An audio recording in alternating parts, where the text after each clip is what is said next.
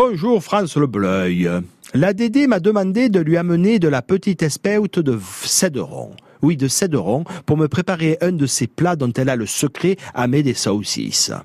Ils sont comme ça, les anciens. Ils ont leur savoir-faire et la maîtrise de leurs ouvrages, et il leur faut les ingrédients idoines. C'est à la mode. Depuis une vingtaine d'années, les potres, même les grands chefs, ils en mettent quelques graines dans l'assiette. Tel l'autre jour, l'autre jour, je suis allé au spa de Malocène. J'en ai profité, histoire de vivre l'aventure jusqu'au bout pour aller manger au restaurant. En fait, on, avec mon petit peignoir. Oui, j'avais un petit peignoir. Euh, oui, comme tout le monde. en fait, on dirait un rassemblement de gens malades euh, dans le restaurant. Eh bien, la bédigue à 18 euros l'assiette, elle était accompagnée L'agneau à l'épeautre, c'est normal, c'était de la bédigue en brioche. Oui, de l'agneau dans une espèce de chausson. Il avait l'air aussi couillon que moi dans mon peignoir.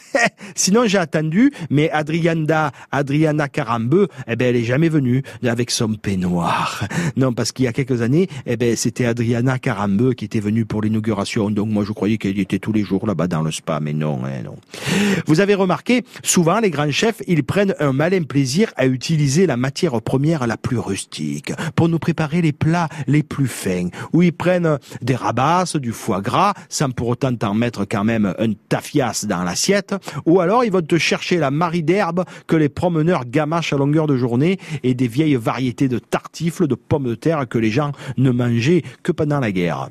En tous les cas, la Dédé, pour préparer sa potée d'espeute, elle veut des graines de céderon. Moi, j'y suis pour rien. Elle m'a dit qu'elle était la meilleure qu'elle connaissait.